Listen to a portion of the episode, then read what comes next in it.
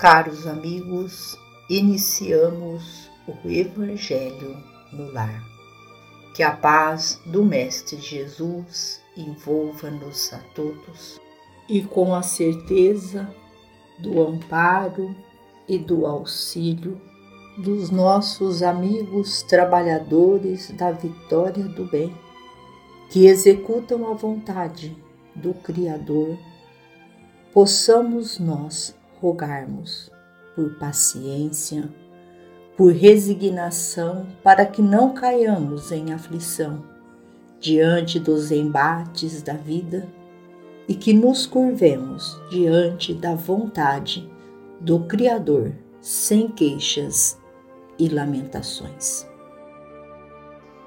Do livro Fonte Viva Ir e Ensinar. Portanto, ide e ensinai. Jesus. Estudando a recomendação do Senhor aos discípulos, ide e ensinai. É justo não esquecer que Jesus veio e ensinou. Veio da altura celestial e ensinou o caminho de elevação aos que jaziam atolados na sombra terrestre.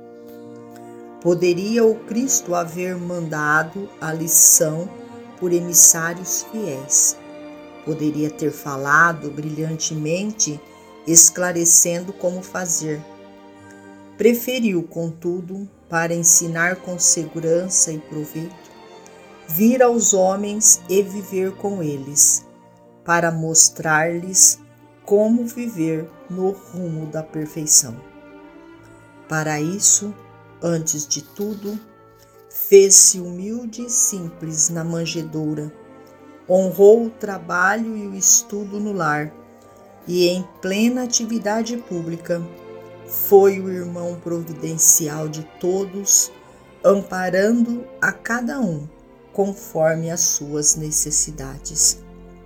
Com indiscutível acerto, Jesus é chamado o Divino Mestre, não porque possuísse uma cátedra de ouro, não porque fosse o dono da melhor biblioteca do mundo, não porque simplesmente exaltasse a palavra correta e irrepreensível, não porque subisse ao trono da superioridade cultural ditando obrigações para os ouvintes, mas sim porque alçou o próprio coração ao amor fraterno e ensinando converteu-se em benfeitor de quantos lhe recolhiam os sublimes ensinamentos.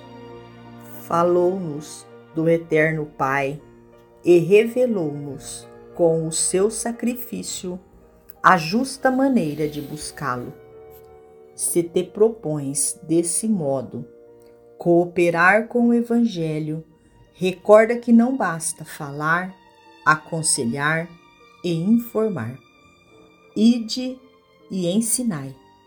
Na palavra do Cristo quer dizer: ide e exemplificai para que os outros aprendam como é preciso fazer.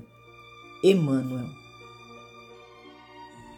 finalizamos o nosso Evangelho agradecendo ao Criador pelo amparo, pelo auxílio e a todos os nossos irmãos que compartilham conosco, doando a cada um de nós estas energias, este bálsamo que alimentam o nosso ser, a nossa alma.